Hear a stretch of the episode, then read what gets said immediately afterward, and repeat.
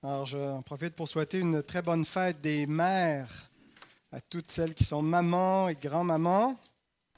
Comme Sylvain le disait, on a beaucoup de femmes euh, de grande valeur dans cette Église et c'est une, une richesse. Alors, que le Seigneur puisse vous bénir, réjouir vos cœurs. Et euh, comme cadeau, je vous ai préparé un beau message de Jésus qui marche sur la mer. Aucun rapport avec la fête des mères, mais c'est en étant inspiré par amour pour les mamans que je l'ai préparé. Je vous invite à vous lever pour la lecture de la parole de Dieu. Le texte de ce matin, Matthieu 14, les versets 22 à 23. Aussitôt après, il obligea les disciples à monter dans la barque et à passer devant lui, avant lui de l'autre côté, pendant qu'il renverrait la foule. Quand il l'eut renvoyé, il monta sur la montagne pour prier à l'écart. Et comme le soir était venu, il était là, seul. La barque, déjà au milieu de la mer, était battue par les flots, car le vent était contraire. À la quatrième veille de la nuit, Jésus alla vers eux, marchant sur la mer. Quand les disciples le virent marcher sur la mer, ils furent troublés et dirent, C'est un fantôme. Et dans leur frayeur, ils poussèrent des cris. Jésus leur dit aussitôt, Rassurez-vous, c'est moi, n'ayez pas peur. Pierre lui répondit, Seigneur, si c'est toi, ordonne que j'aille vers toi sur les eaux. Et il dit, Viens.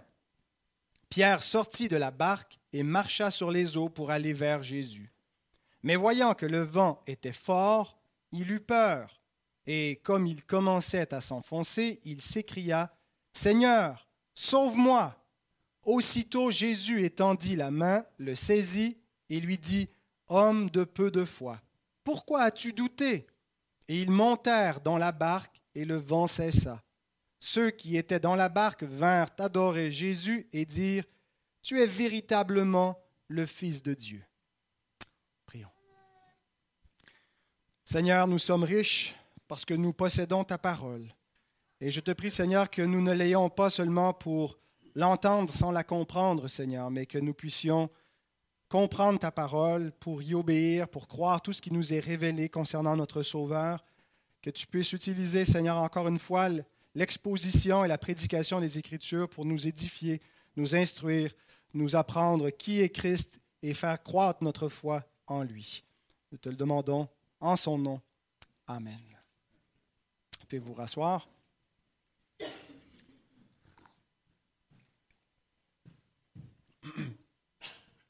Il y a certains miracles qu'on voit dans les évangiles à être répétés. C'est le cas de celui qu'on a vu la semaine dernière avec la multiplication des pains qui va être répété au chapitre suivant. C'est le cas aussi avec le miracle de la tempête apaisée. On l'a déjà vu quelque chose de très semblable, une scène similaire dans Matthieu 8, 23 à 27. Cette fois, Jésus était dans le bateau avec les disciples, il dormait. Euh, là, Jésus n'est pas dans le bateau, mais il va quand même venir à leur secours. Pourquoi est-ce que euh, certains événements se sont reproduits deux fois? Euh, J'ai l'impression que notre Seigneur a voulu, en faisant arriver deux fois ces événements-là, révéler quelque chose sur lui-même, peut-être que les disciples n'avaient pas saisi la première fois. En fait, je pense que ces miracles nous montrent un aspect de Christ qui, qui, est important à saisir. Et rappelons-nous un peu le, contexte plus large, que les gens se questionnent sur qui est Jésus. Les Nazaréens n'ont pas compris qui est Jésus. Ils pensent qu'ils le connaissent. C'est le fils du charpentier. Il ne peut pas être le Messie. Euh, Hérode n'a pas compris qui est Jésus. Il pense qu'il est, est Jean-Baptiste ressuscité. Il y a toutes sortes de rumeurs qui euh, tournent autour de Christ. Les disciples ont compris qui est Jésus, mais ils n'ont pas pleinement compris qui est Jésus. Leur cœur est encore endurci, nous dit Marc, après le miracle des pains, la multiplication. Ils ont vu, ils ont mangé, ils confessent qu'il est le Messie, mais qu'est-ce qu'ils comprennent que ça veut dire être le Messie? Qui est-il? Et donc cet événement arrive à nouveau pour que Jésus puisse se révéler. Ce, ce miracle qu'on voit, cette scène de la tempête, euh, sert un peu de parabole de la vie chrétienne. D'un côté, elle nous révèle qui est Jésus. Elle nous révèle sa souveraineté, son pouvoir pour sauver l'homme. euh, et, sa, divinité, puisqu'il n'y a que Dieu qui puisse délivrer l'homme ultimement de la mort. Il n'est pas qu'un sauveteur, il est un sauveur. Euh, et euh, donc, ce récit utilise une scène historique qui est arrivée, mais qui illustre un aspect de la messianité de, Christ sur sa personne et son œuvre. Il vient pour sauver l'homme d'une mort certaine. En même temps qu'il euh, sert cet événement à nous donner un modèle pour la foi de tous les disciples. Les disciples qui croient en lui, mais qui n'ont pas une pleine confiance en lui, qui n'ont pas pleinement compris qui il est, et c'est souvent euh, ce à quoi nous ressemblons. Est-ce que nous avons une foi ferme ou une foi chancelante qui, au moindre coup de vent, s'inquiète? Ou est-ce qu'elle est ferme Donc, euh, oui, ça va être une interprétation un petit peu, Jésus vient nous secourir dans les tempêtes de nos vies. Mais on va essayer de ne pas trop le spiritualiser euh, mais vraiment laisser le texte euh, nous, nous, montrer comment, dans cette tempête, Jésus se révèle comme notre sauveur, un sauveur parfait. Alors, il y a une double application. D'un côté christologique, le but, c'est de nous faire comprendre en qui nous avons cru. Paul dit, je sais en qui j'ai cru. Nous savons en qui nous avons cru, mais pour continuer de le savoir et approfondir notre foi en lui, ben, on a besoin d'être exposé à sa parole. On a besoin de le contempler tel qu'il nous est dépeint dans les évangiles. Alors, c'est le premier objectif. la première application de ce message, ce n'est pas de euh, vous donner euh, des, trucs, les how-tos, comment devenir un meilleur chrétien, c'est comprendre en qui nous avons cru.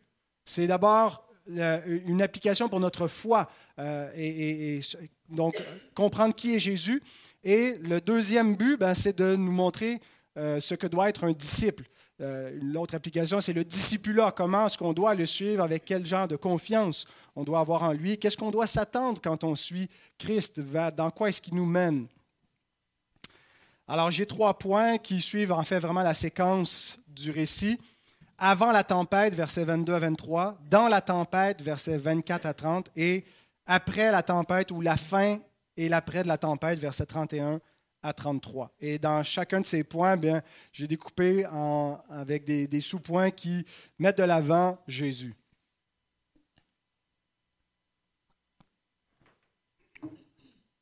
Donc avant la tempête, nous voyons d'abord Jésus qui renvoie les disciples, ensuite Jésus qui renvoie la foule et Jésus qui va à l'écart pour prier. Le texte nous dit qu'il obligea les disciples à monter. L'expression peut euh, avoir un sens plus faible, ça peut être simplement vu comme une invitation, mais avoir un sens fort aussi où c'est un commandement, comme s'il y avait un peu une réticence de la part des disciples de partir dans la barque sans Jésus à bord avec eux. Euh, est-ce qu'ils étaient réticents? Euh, est-ce qu'ils anticipaient peut-être la tempête, voyaient le ciel se couvrir et puis ils ne voulaient pas trop, mais le Seigneur les force? En tout cas, une chose est certaine, c'est que Jésus, lui, savait qu'il y a une tempête qui s'en venait et qu'il a quand même envoyé ses disciples dans la barque. Ce qui nous indique que suivre Jésus, ce que le Seigneur veut pour nos vies, ce n'est pas nous épargner toutes les tempêtes, toutes les épreuves, pour notre foi. Au contraire, euh, il nous jette parfois dans l'ouragan.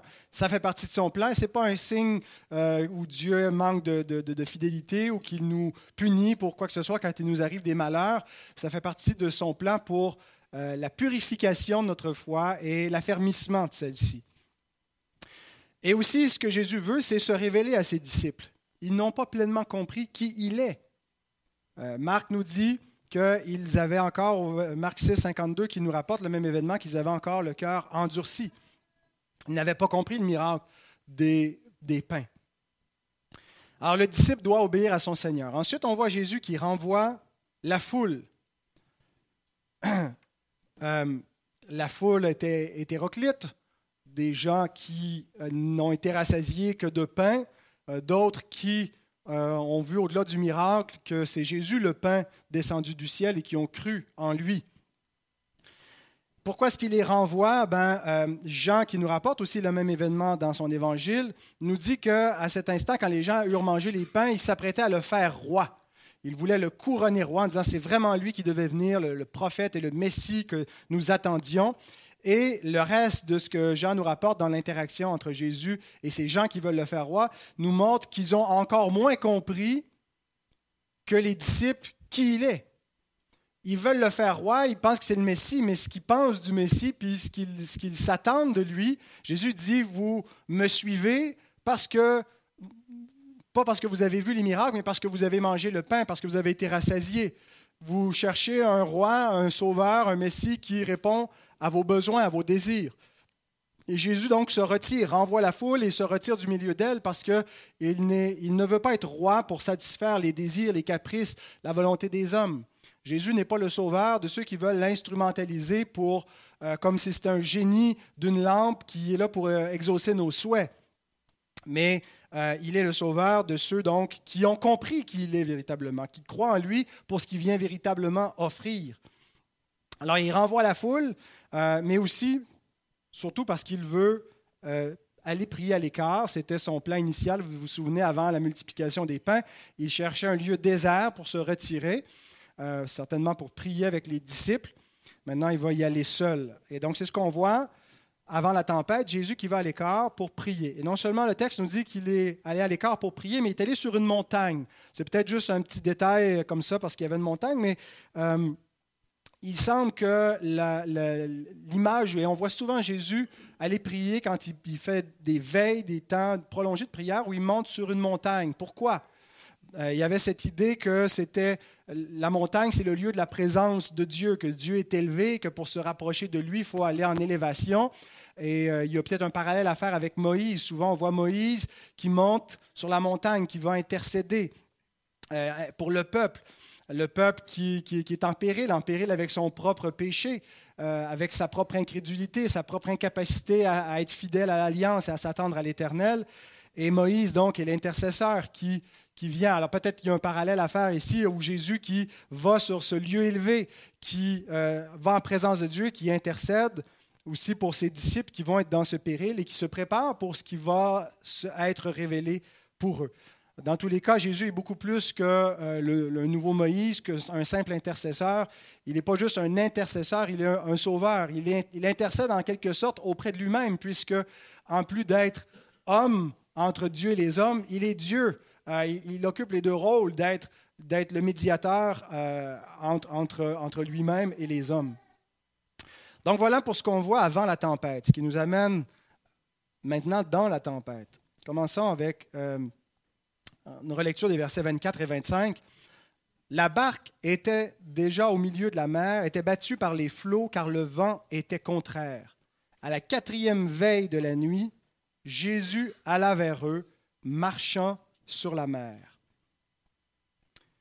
Donc, dans cette euh, deuxième scène, nous allons voir Jésus qui voit les disciples en péril, ensuite Jésus qui marche sur la mer au secours des disciples et Jésus qui permet à Pierre de marcher sur les eaux.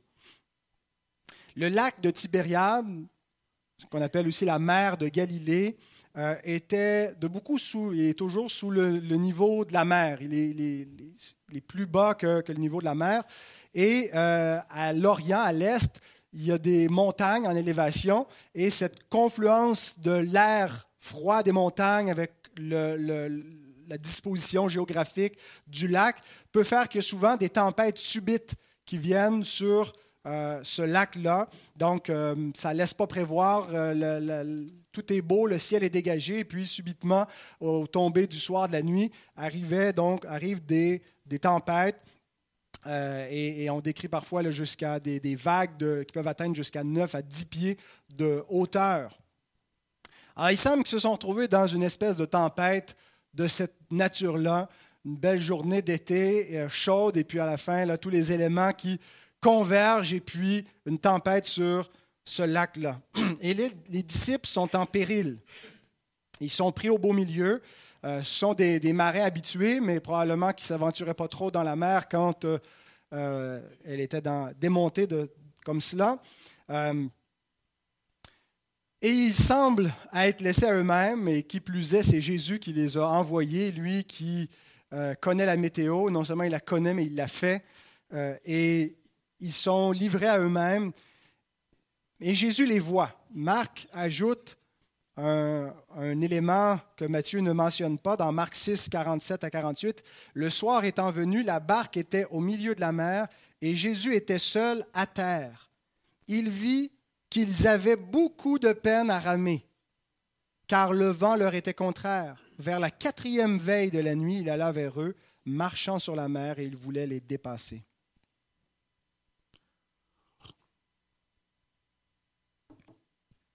Ah, il les voit. Il les voit dans la tempête. Ce qui nous rappelle que le Seigneur voit toujours ses enfants dans la tempête. On a l'impression parfois qu'on est tout seul, qu'il faut, crier fort pour que notre voix soit entendue en haut, qu'il faut prendre des moyens pour euh, réveiller Dieu, pour l'atteindre. Mais il voit toujours ses enfants dans le péril, dans la tempête. On va se dire, ce n'est pas suffisant d'être vu, n'est pas suffisant de savoir que Dieu nous voit. je ne sais pas si c'était réconfortant, euh, si, ça, aurait été réconfortant pour les disciples de se faire dire, faites-vous-en pas, le Seigneur vous voit. Euh, c'est bien beau qu'il me voit, mais qu'est-ce qu'il fait pour me secourir? Et c'est ce qu'il fait. Il vient à leur secours. Et il faut se rappeler que le Seigneur, euh, il nous voit pas juste pour prendre plaisir à nous regarder, nous débattre et nous affoler, nous inquiéter. Et, nous devons être réconfortés à l'idée que le Seigneur nous voit dans nos souffrances, dans nos tempêtes, dans nos inquiétudes, dans nos périls. Et il veut nous secourir, mais à l'heure voulue. Et il semble que le texte nous indique que Jésus les a vus, mais il y a une pause. Il les a vus en péril et il n'est pas allé immédiatement. Le verset 48, il vit qu'ils avaient beaucoup de peine à ramer car le vent leur était contraire. Et là, tic-tac, tic-tac, tic-tac, vers la quatrième veille de la nuit. C'est quoi la quatrième veille de la nuit? C'est plus tard dans la nuit. La, nuit était divisée en quatre veilles. Euh, chez, les, Romains, c'était la façon qu'on découpait la nuit de 6 heures, 18 heures jusqu'à 6 heures le lendemain matin. Donc la période de 12 heures, c'est la période de nuit. On la découpait en quatre périodes, donc d'approximativement 3 heures. Le, temps était approximatif, notre repère temporel. Et donc la quatrième veille, c'est la période de 3 heures du matin à 6 heures du matin. Donc, ils ont probablement été envoyés par le Seigneur avant le coucher du soleil. On peut supposer, mais en tout cas, ce n'était pas à la quatrième veille. Il venait de, finir de manger en fin de journée. Il renvoie la foule, les disciples sont partis. Et donc, euh, la, route a été, ça aurait pu être une traversée qui se fait rapidement, en quelques heures, mais la tempête les a surpris et ils ont été un bout de temps dans la tempête. Et quand Jésus vient vers eux, quand Jésus se met finalement en marche vers eux, la nuit est avancée et l'indication que c'était vers la quatrième veille, c'est comme si le Seigneur a laissé passer un bon laps de temps. Il ne s'est pas précipité. Et Jean Chrysostome écrit ceci. En conséquence, il ne s'est pas non plus présenté à eux immédiatement, car vers la quatrième veille, est-il dit, de la nuit, il alla vers eux, marchant sur la mer leur enseignant ainsi de ne pas se précipiter pour chercher la délivrance des dangers pressants, mais de supporter comme des hommes toute éventualité. C'est ce que nous sommes appelés à faire, à supporter avec une foi patiente. Bien sûr, quand on a mal, bien sûr, quand on est en péril, quand on a l'impression que si le Seigneur ne vient pas immédiatement, qu'il va être trop tard, on perd courage, on perd foi dans le Seigneur, on s'impatiente, on se dit, mais s'il voit, pourquoi il ne fait pas? Je sais qu'il me voit, je sais, Dieu voit tout, Dieu sait tout, pourquoi est-ce qu'il n'intervient pas maintenant? Mais rappelons-nous ce que Jérémie dit dans ses lamentations, il est bon d'attendre en silence le secours de l'Éternel. Et d'attendre en silence, ça ne veut pas dire, ce n'est pas un silence absolu, mais c'est une sorte de résignation patiente dans la foi. Une persévérance, ce n'est pas un silence c'est un silence, c'est le silence de la plainte. Mais ce n'est pas le silence face à Dieu. On, plaide à Dieu, on lui demande qu'on soit capable de tenir bon jusqu'à ce qu'il fasse taire l'ouragan, jusqu'à ce qu'il ramène le calme. Mais il faut attendre en silence le secours de l'Éternel, sans se plaindre, sans dire que Dieu est infidèle, et dire tant que Dieu veut faire durer, s'il veut venir à la quatrième veille, que sa volonté soit faite. Alors non seulement le Seigneur envoie des tempêtes dans nos vies, mais parfois il les fait durer assez longtemps. Jésus voit donc ses disciples et ensuite il se met en marche sur la mer au secours des disciples. Et à mon avis, c'est là le cœur du récit. Le point culminant est quand, les, disciples vont reconnaître et vont confesser euh, sa divinité à la fin du récit. Mais ce qu'il confesse, c'est ce, qui nous, c'est ce qui nous est dépeint ici dans cette scène où Jésus marche sur la mer. C'est le cœur du récit où, Christ nous est révélé dans ses attributs divins. 25 et 26. Jésus alla vers eux, marchant sur la mer. Quand les disciples le virent marcher sur la mer, ils furent troublés et dirent, C'est un fantôme. Et dans leur frayeur, ils poussèrent des cris. Toute la section du chapitre 14, il y a des parallèles avec les prophètes, les grands prophètes, les plus grands prophètes de l'Ancien Testament. Moïse, euh, qui a donné la manne, Jésus qui donne le pain, qui descend, en fait le Père qui donne par le Fils le pain descendu du ciel. Euh, Élie, euh, on peut le voir un petit peu avec Jean-Baptiste, qui fait face à, son, à, ses persécuteurs, euh, les, les, les, Akab et Jézabel de, la Nouvelle Alliance, Hérode et Hérodiade. Euh, donc, et on va retrouver Moïse et Élie, euh, pas Moïse et Élie, c'est Moïse et Élie qu'on voit dans la, transfiguration, oui. Élisée, qui était le successeur de, d'Élie aussi, qui peut être préfiguré dans la, la, multiplication des pains. On a vu qu'il a fait ce même miracle. Euh, à son époque. Mais en fait, le plus grand parallèle ici, ce n'est pas avec ces hommes-là. C'est avec Yahvé lui-même, avec l'Éternel. Dans l'Écriture, on ne voit aucun prophète qui marche sur les eaux. on voit tous ces hommes que j'ai nommés, Élie, Moïse, Élisée, qui tous ont en quelque sorte euh, dominé les éléments de la mer, Moïse qui a, ouvert la mer, la mer rouge. Euh, on voit Élie et Élisée, tous les deux aussi avec le manteau d'Élie, qui ont traversé les eaux du Jourdain, ont fendu les eaux du Jourdain. Euh, un miracle qu'ils qui, qui, ont pu faire par la puissance de Dieu. Mais il y a quelque chose de plus Jésus fait ici, qui doit nous amener non pas à l'associer strictement avec ces grands prophètes de l'Ancien Testament qui eux aussi ont dominé les éléments et ont traversé la mer à sec. Mais l'image qui nous est donnée du Christ qui marche sur l'eau, c'est l'image de Dieu lui-même qui domine sa création et les éléments de la création. Par exemple, dans Job 9, 7 à 10, il est dit de l'Éternel qu'il commande au soleil et le soleil ne paraît pas. Il met un sceau sur les étoiles. Seul il étend les cieux, il marche sur les hauteurs de la mer. Il a créé la grande ours, l'Orion, les Pléiades et les étoiles des régions australes. Il fait des choses grandes et insondables, des merveilles sans nombre. Job ici décrit le pouvoir divin du Créateur que lui seul peut faire et où il domine parfaitement. Et le Créateur est celui qui marche sur les hauteurs de la mer, c'est-à-dire une mer qui est démontée, qui s'élève avec des vagues Dieu marche dessus. C'est l'idée qu'il la domine, qu'elle ne va pas l'engloutir, que même la, mer, dans toute sa force, lorsqu'elle se manifeste, lorsque les éléments sont déchaînés, elle n'effraie point Dieu. Il, marche dessus comme une petite promenade sans que ça ne l'effraie.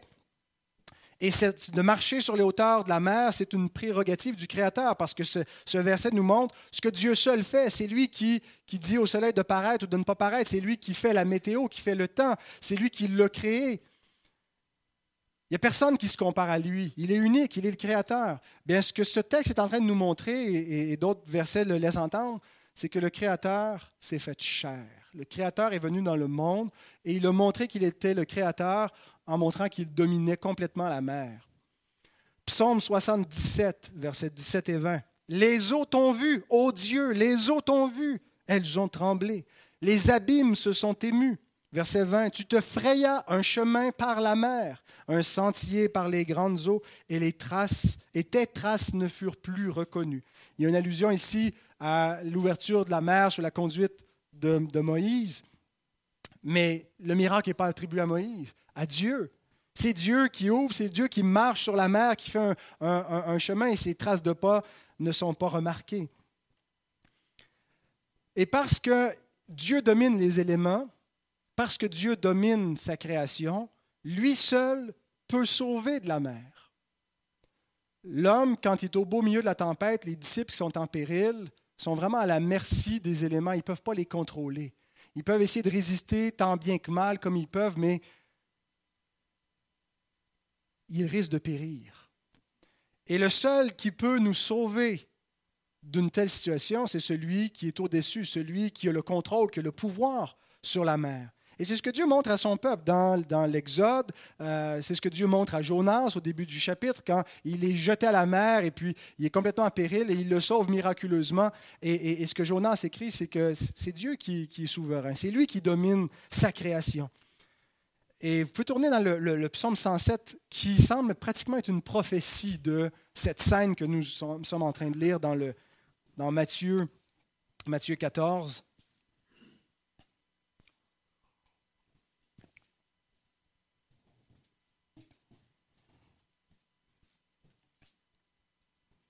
Psaume 107, à partir du verset 23 jusqu'à 31.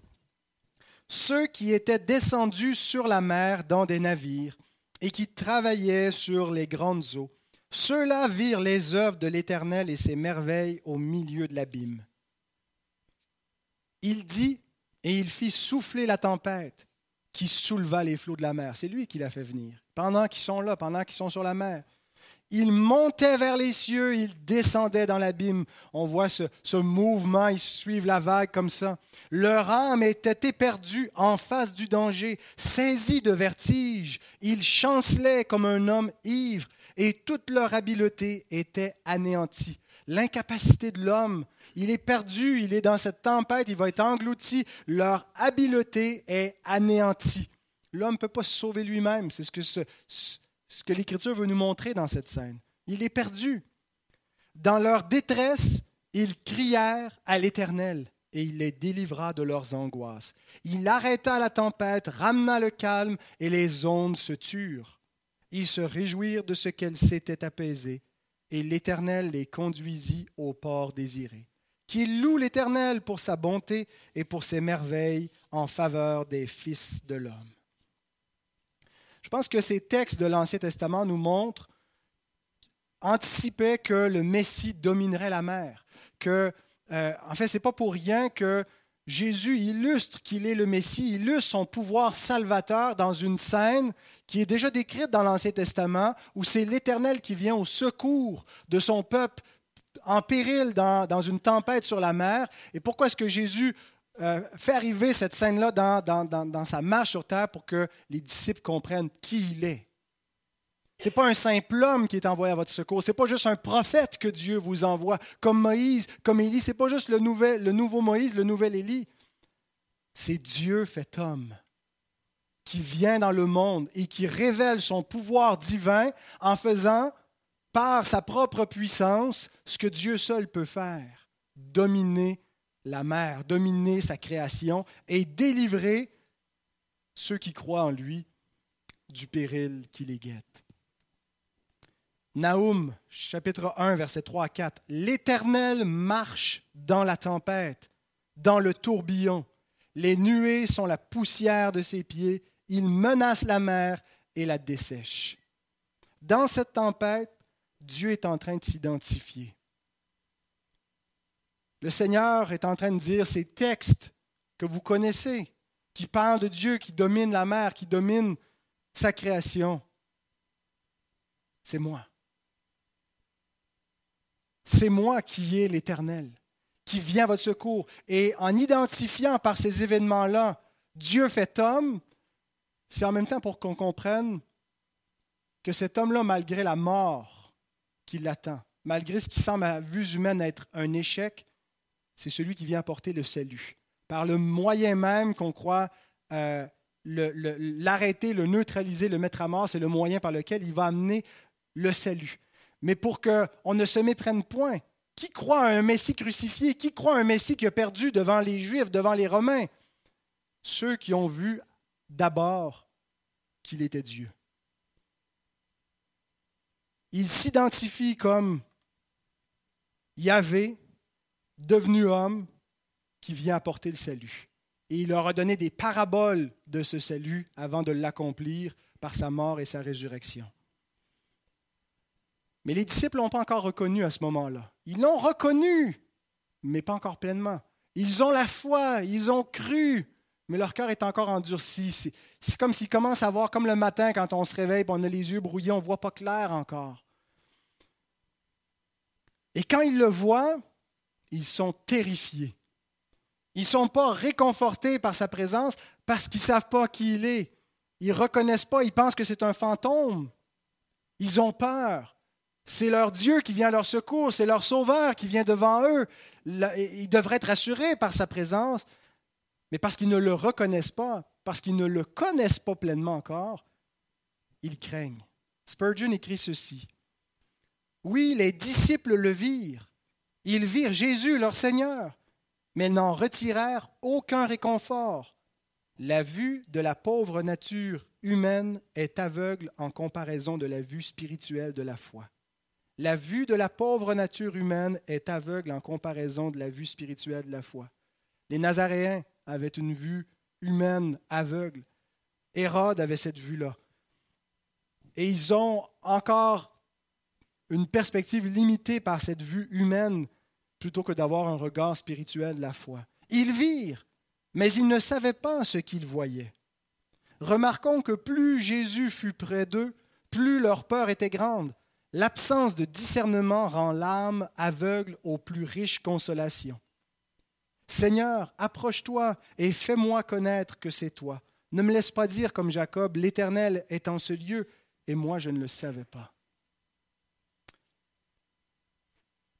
L'absence de discernement rend l'âme aveugle aux plus riches consolations. Une mauvaise compréhension de qui est Dieu, de quel est son plan pour notre vie, une mauvaise théologie, penser que le Seigneur veut nous épargner toutes les tempêtes, pas comprendre la nature du salut de Dieu, pas comprendre qui il est, pas comprendre la nature de notre Sauveur, nous prive de beaucoup de bénédictions. Fait en sorte que dans notre malheur, souvent, on ne discerne pas la présence de Dieu. Il est là près de nous et on n'a aucun réconfort parce qu'on a les yeux fixés sur la tempête, parce qu'on ne connaît pas notre Seigneur. Et on ne tire pas beaucoup de réconfort de sa présence. Et remarquez comment Jésus s'identifie quand il arrive à eux. Rassurez-vous, c'est moi. N'ayez pas peur.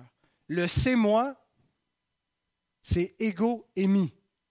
Hein, c'est le je suis d'Exode 3.14. Rassurez-vous, je suis. Je suis là, c'est moi qui est avec vous. Et ça, vient renforcer cette thèse que Jésus se présente à eux comme l'Éternel qui vient marchant sur la mer au secours de ses disciples. Et c'est ça qui est le réconfort dans la tempête. C'est sa présence. Savez-nous ce que nous attendons dans nos tempêtes comme réconfort? La fin de la tempête. Mais le Seigneur nous dit, c'est moi. Dans la tempête. Au moment où il dit ça, il y a encore une tempête qui court. Et à vue humaine, c'est comme si tout est perdu. Mais c'est la foi qui est éprouvée. Avez-vous confiance en moi? Avez-vous confiance que je suis là auprès de vous, que je vous vois? Avez-vous confiance que je suis en contrôle de votre situation et qu'au moment voulu, je ferai cesser tout cela? Ou est-ce que vous attendez que tout soit restauré, calme, pour avoir confiance, pour vous reposer? Reconnaissons que seule la présence du Seigneur doit être notre réconfort. Cherchons pas ce que le Seigneur peut faire. Cherchons premièrement le Seigneur lui-même. Cherchons à nous accrocher à lui, à savoir que quand on ne contrôle rien, quand on ne contrôle pas ce qui nous arrive, quand on, voit les éléments de notre vie partir en vrille, rassurons-nous que lui est au contrôle. Accrochons-nous à sa personne par la foi. Il ne nous abandonne pas. Et rien ne peut nous séparer de lui. Est-ce qu'on peut mourir paisiblement dans cette pensée? Ou est-ce que notre salut est exclusivement un salut terrestre? Est-ce qu'on s'attend à un salut juste pour des bénédictions que le Seigneur peut nous apporter maintenant? Ou est-ce qu'on est paisible à l'idée que nous sommes unis à lui quoi qu'il arrive et que rien ne peut nous séparer de son amour et de sa présence? Et à ce moment-là, Jésus permet à Pierre de marcher sur les eaux. Seul Matthieu nous rapporte cette, scène. Peut-être que Pierre a voulu l'éditer euh, parce que Pierre est, probablement celui qui est derrière l'évangile de Marc, ce qu'on croit généralement. Mais en tout cas, c'est seulement Matthieu qui nous le rapporte. Et euh, relisons le verset donc 28 à 30. Pierre lui répondit, Seigneur, si c'est toi, ordonne que j'aille vers toi sur les eaux. Et il dit, Viens. Pierre sortit de la barque et marcha sur les eaux pour aller vers Jésus. Mais voyant que le vent était fort, il eut peur. Et comme il commençait à enfoncer, il s'écria, Seigneur, sauve-moi. Alors le si c'est toi peut avoir le sens de puisque c'est toi ou prouve que c'est toi, si c'est vraiment toi. Euh, la demande est un peu singulière, elle semble pas trop réfléchie, comme c'est des fois le cas de Pierre, il est impulsif, il, réagit spontanément. On ne sait pas trop, euh, en fait, est-ce qu'il voulait que, Qu'est-ce qu'il voulait exactement, je ne sais pas. Euh, mais il a compris que c'est Jésus qui a l'autorité. On peut lui donner ça. Ordonne que j'aille vers toi sur les eaux. Si c'est toi, euh, il sait que c'est pas, ça ne dépend pas de lui. Il ne peut pas lui-même marcher sur les eaux. Ce n'est pas ma, propre auto-persuasion qui va me permettre de marcher sur les eaux. Il n'y a que le Seigneur qui peut lui ordonner une telle chose. Et Jésus, donc, l'appelle, viens. Et Pierre, à ce moment-là, vient et il marche sur les eaux. Il y a quelque chose de fabuleux, euh, de, miraculeux, d'étonnant. Ne marche pas longtemps sur les eaux. Et je pense que le Seigneur voulait enseigner une double leçon à Pierre en l'invitant. Et en fait, c'est la remarque de Matthew Henry qui dit ceci. Christ proposa à Pierre de venir vers lui non seulement pour qu'il puisse marcher sur l'eau et donc connaître le pouvoir de son Seigneur, mais aussi pour qu'il puisse reconnaître sa propre faiblesse. Lui montrer que lui, Jésus, est le Seigneur Tout-Puissant, et lui montrer combien lui est faible et il a besoin de son Seigneur. Le Seigneur permet souvent à ses serviteurs de faire un choix dans la voie qu'ils doivent emprunter, de façon à ce qu'ils s'humilient en reconnaissant leur propre faiblesse et pour montrer la grandeur et la puissance de la grâce. Quand nous détournons notre regard de Christ, étant impressionnés par la taille des difficultés à franchir, nous commençons à tomber. Mais quand nous faisons appel à lui, il étend son bras et il nous aide. Et donc, tant que Pierre a les yeux fixés sur Jésus, tout va bien pour lui. Et, il y, a presque de l'humour quand Matthieu nous dit que voyant le vent, hein, le vent ne se voit pas, euh, mais il a regardé le vent. Il y a comme une emphase qui est mise ici pour dire qu'il a détourné son regard. Il a, il a commencé à regarder autre chose, à se concentrer sur ce qui l'effrayait. Et là, Pierre, à ce moment-là, porte bien son nom parce qu'il commence à caler comme un caillou. Il ne flotte plus, il ne marche plus sur l'eau. Et il se retrouve dans un état de, détresse, prêt à périr, à se noyer, et il fait cette prière que tout disciple doit faire dans la détresse. Seigneur, sauve-moi. La même prière que les disciples ont fait euh, dans, la scène précédente, c'est-à-dire euh, dans la scène euh, dans la barque, dans Matthieu 8, verset 25. Seigneur, sauve-nous, nous périssons. Et ça devrait être notre Seigneur également. Seigneur, sauve-moi. Il y a ce, cri du cœur, cette, cette foi, c'est là où l'épreuve doit toujours nous conduire à une plus grande dépendance envers lui. Et la dépendance envers le Seigneur, comment se manifeste par cette prière Ce n'est pas une longue prière, c'est vraiment le cri du cœur de l'enfant de Dieu, l'enfant qui croit et qui s'attend à lui, désespère de lui-même, n'attend pas le secours des autres. Il tend la main et il dit Sauve-moi. Et le Seigneur vient aussitôt à son secours. Certains vont dire aussi tard, mais le texte dit aussitôt, au verset 31. Ça nous amène à la dernière scène. Après la tempête, Jésus sauve Pierre, Jésus arrête la tempête, Jésus est adoré comme fils de Dieu. Aussitôt, aussitôt. Oui, Jésus a vu, a vu la progression, a regardé longtemps ses disciples avant de venir à eux, s'est révélé à eux du milieu de la tempête, mais au point extrême, au point ultime, quand on ne peut plus, quand on va périr, le Seigneur le secourt à ce moment-là.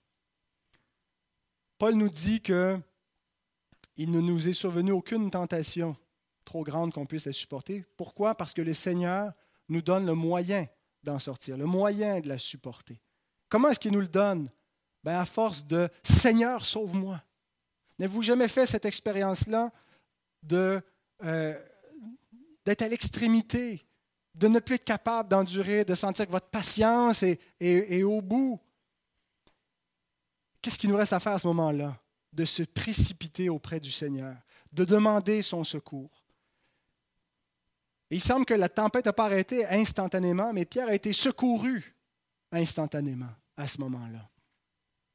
Et souvent, donc, dans ma vie, j'ai goûté à ce secours du Seigneur qui vient à mon aide dans ma détresse, quand ma perspective flanche complètement, quand on, sombre sous le, découragement, quand on a l'impression que notre force, notre volonté ne tiendra plus.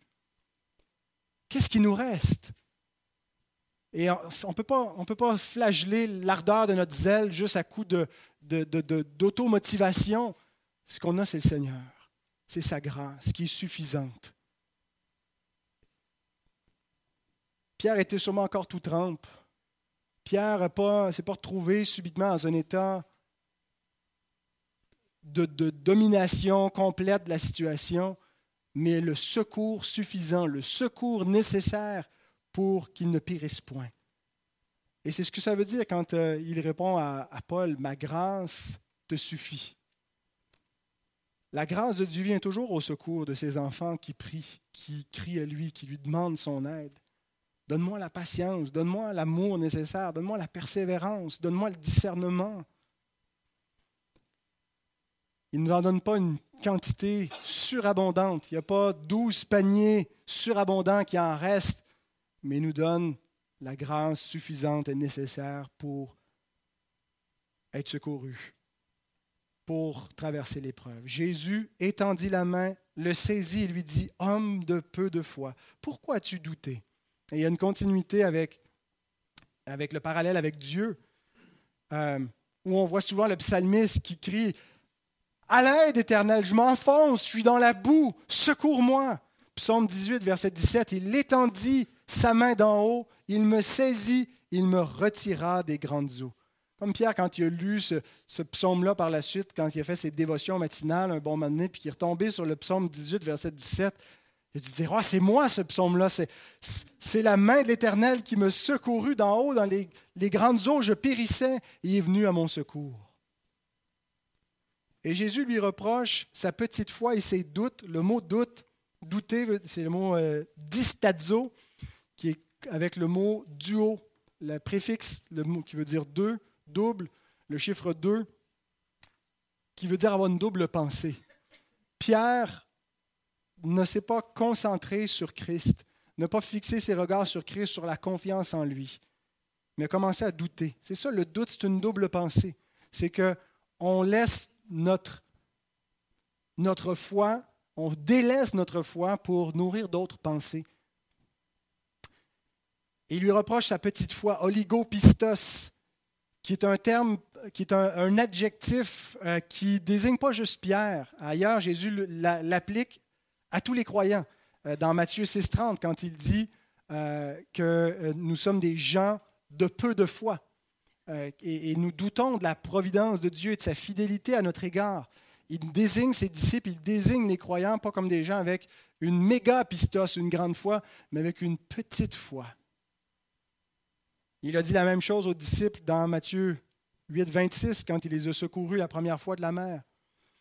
Mais il ne, le, dit pas cent fois. Il ne dit pas qu'il est apistos, homme sans foi. Il a une foi réelle, mais elle est petite. Et la raison pourquoi une petite foi est suffisante pour sauver, ce n'est pas parce que la foi en soi est suffisante. C'est le Seigneur qui est suffisant. C'est Jésus qui est puissant, qui est tout puissant. La force n'est pas dans la foi, la foi n'est qu'un canal. Et on n'a pas besoin d'une foi forte pour être sauvé on a besoin d'une foi en Christ. Parce que Christ est celui qui est le bras puissant et celui qui a l'efficacité de sauver tous ceux qui ont confiance en lui. Ça ne veut pas dire que la foi doit rester petite toute la vie puis qu'on doit se satisfaire d'une petite foi. Une petite foi est appelée à grandir. Mais une petite foi est une vraie foi. Et ce que Jésus veut que Pierre et les disciples et nous comprenions, c'est que nous avons la difficulté à lui faire confiance. Nous nous laissons impressionner et effrayer par les circonstances de notre vie, par les tempêtes. Et nous les pensons plus puissantes que le Seigneur. Nous pensons qu'elles peuvent neutraliser son intervention, son secours. Nous pensons parce que les disciples qui avaient beau avoir confiance en Jésus, qu'est-ce qu'il peut faire? Là, on est au milieu de la mer, il n'est pas venu avec nous, il n'est pas dans le bateau, il n'est pas là. Il s'en vient en marchant. Il domine la mer, il est puissant, il est tout puissant. Et donc, une petite foi est suffisante parce qu'il est tout suffisant. Il est le Seigneur. Et ensuite, Jésus arrête la tempête, ça semble être implicite au verset 32. Ils montèrent dans la barque et le vent cessa. Le texte ne le dit pas comme dans Matthieu 8, mais la similitude, la scène, euh, il y a tellement de points qu'on peut faire ce rapprochement. Et une fois de plus, euh, les textes qu'on a lus et d'autres textes nous montrent que la mer, le vent, la tempête n'obéissent qu'à Dieu seul. Donc, qui est celui à qui obéissent même la mer, même le vent, à qui obéissent les éléments? On comprend quand c'est des personnes, quand c'est des, puissances célestes comme les démons qui lui obéissent, mais même les éléments de la création obéissent à sa voix. Job 38, versets 8 à 11. Qui a fermé la mer avec des portes quand elle s'élança du sein maternel, quand je fis de la nuée son vêtement et de l'obscurité ses langes, quand je lui imposai ma loi et que je lui mis des barrières et des portes, quand je dis, tu viendras jusqu'ici, tu n'iras pas au-delà, ici s'arrêtera l'orgueil de tes flots. Qui parle à la mer? Dieu seul. Psaume 29, 3 et 4. La voix de l'Éternel retentit sur les eaux. Le Dieu de gloire fait gronder le tonnerre. L'Éternel est sur les grandes eaux. La voix de l'Éternel est puissante. La voix de l'Éternel est majestueuse. Il parle à la mer, elle lui obéit. Psaume 65, verset 8. Il apaise le mugissement des mers, le mugissement de leurs flots et le tumulte des peuples. Dieu domine la mer, il domine aussi les peuples.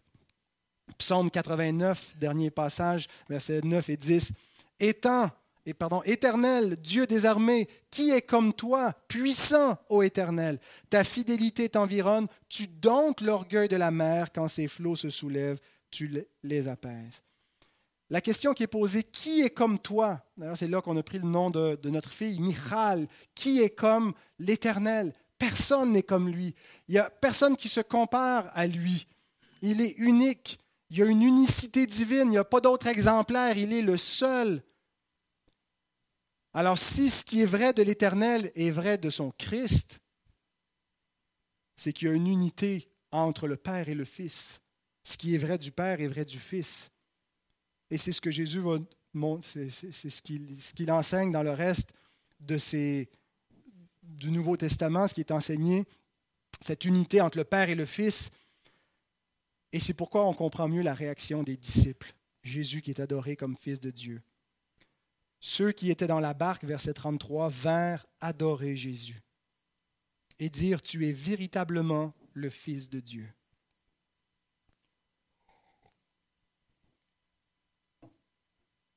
Le mot, le verbe adorer, euh, proscuneo, qui veut vraiment dire comme embrasser de l'avant, se prosterner devant, s'incliner, peut être traduit simplement comme ils s'inclinèrent. Et ça peut être une révérence qui est faite parfois devant des hommes, comme une, salutation, mais qui est plus qu'une salutation, qui est euh, une, soumission. Et comme on voit chez les, orientaux, ils, font cela. Mais le même verbe peut avoir aussi le sens d'une adoration religieuse, où on ne fait pas juste s'incliner devant, devant un homme, mais on se prosterne devant Dieu et on adore. Et ici, je crois que les disciples font plus que simplement s'incliner devant un homme qu'ils jugent être un grand prophète. Mais ils expriment envers lui l'adoration qui est due envers Dieu, celui qui domine la mer. Remarquez à chaque fois que on voit dans tous ces textes de l'Ancien Testament, je ne l'ai pas lu dans l'entièreté, mais à chaque fois que Dieu délivre son peuple de la mer, la réponse du peuple, c'est quoi? L'adoration. Le peuple s'incline. C'est ce qu'ils font ici avec le Fils.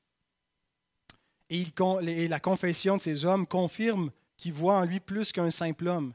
Tu es véritablement le Fils de Dieu.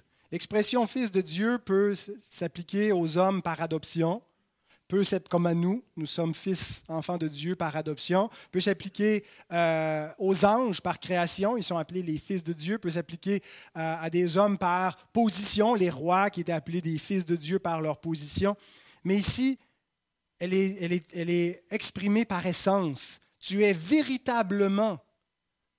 Qu'est-ce que ça veut dire? Tu es véritablement, tu es ontologiquement, dans ton essence, dans ton être, ce que tu es, éternellement, tu es fils de Dieu. Tu ne l'es pas devenu. Tu l'es de toute éternité. C'est le Fils éternel. Ils reconnaissent que son essence est d'essence divine. Et le Fils a pour but de révéler le Père. Le Père qui est invisible. Personne n'a jamais vu Dieu. Dieu est invisible. Il habite une lumière inaccessible. Bien, ce Dieu invisible s'est fait chair. Il est venu parmi nous pour qu'on voie la gloire invisible dans une forme humaine pour qu'on contemple Dieu sous une forme qu'on peut recevoir, comprendre dans un langage qui est un langage humain, et qu'on voit l'amour de Dieu et qu'on voit qui est Dieu par l'incarnation. Jésus dit dans Jean 5, 19, En vérité, en vérité, je vous le dis, le Fils ne peut, faire, ne peut rien faire de lui-même, il ne fait que ce qu'il voit faire au Père, et tout ce que le Père fait, le Fils aussi le fait pareillement. N'est-ce pas ce que ce texte nous a montré? Tout ce que, qui est attribué au Père, à Dieu dans son essence propre, Dieu, quoi Dieu, c'est-à-dire Dieu en tant que Dieu qui domine la mer, Dieu qui crée, Dieu qui parle et que tout s'accomplit selon sa parole qui, marche sur la mer, le Fils le fait également. Le but de ce récit, c'est que nous comprenions en qui nous avons cru. Non pas un simple homme, non pas seulement un un fils de Dieu qui est devenu fils de Dieu par adoption, mais celui qui est le Fils Dieu. Est-ce que les disciples ont compris tout cela à ce moment-là? Pas certain. Marc nous dit, leur cœur était encore endurci parce qu'ils n'avaient pas compris le miracle des pains, qu'il est le pain de vie, celui qui donne la vie éternelle aux hommes qui le, reçoivent. Mais Matthieu, lui, nous dit pas cela. Matthieu nous dit, qu'ils se prosternèrent, qu'ils adorèrent, qu'ils confessèrent leur foi. Tu es véritablement le Fils de Dieu. Il n'y a pas une contradiction entre ce que Marc nous dit, que leur cœur était endurci, ce que Matthieu nous dit. En fait, ça s'explique par le fait qu'ils ont une petite foi qui est une foi véritable, qui est suffisante pour confesser Christ, le recevoir, mais qui ne réalise pas encore pleinement qui ils ont cru. Et c'est souvent fois notre cas à nous. Nous ne comprenons pas pleinement qui nous avons cru, mais nous avons cru. Et nous avons besoin que cette foi grandisse. Et nous avons besoin que notre confiance et notre appui en lui grandissent. Et le Seigneur va utiliser l'épreuve, va utiliser la tempête pour nous éprouver, pour purifier notre foi, pour se révéler à nous. Et notre réponse doit être celle des disciples. Nous le confessons comme Seigneur, comme Sauveur, comme Dieu, et nous l'adorons. Seigneur, nous voulons te remercier de toute notre âme pour ta parole divine qui est la vérité et qui nous sanctifie parce qu'elle chasse les faux raisonnements, la pensée du monde, Seigneur, les, les rudiments de ce monde qui sont étrangers, qui sont idolâtres, qui sont mensongers, Seigneur. Tu les chasses de notre intelligence, de nos cœurs, en nous purifiant par la parole de vérité qui nous montre qui est véritablement Dieu, qui nous montre sa nature, qui nous montre son plan, sa volonté, qui nous montre pourquoi nous avons besoin de toi, Seigneur. Nous sommes en péril et toi seul peux nous secourir. Ça prend quelqu'un qui est au-dessus de la tempête, qui est plus fort que la tempête, qui domine la tempête, pour qu'on ne soit pas englouti. Seigneur, nous croyons ta parole, nous croyons en toi, nous croyons en celui qui a été envoyé le Fils qui ne fait qu'un avec le Père. Nous croyons qu'il est Dieu. Nous croyons qu'il est le Sauveur et qu'en lui nous avons la vie. Et Seigneur, nous le croyons parce que tu nous as donné cette foi pour comprendre, pour croire. Cette petite foi, Seigneur. Mais fais-la croître. Purifie-la.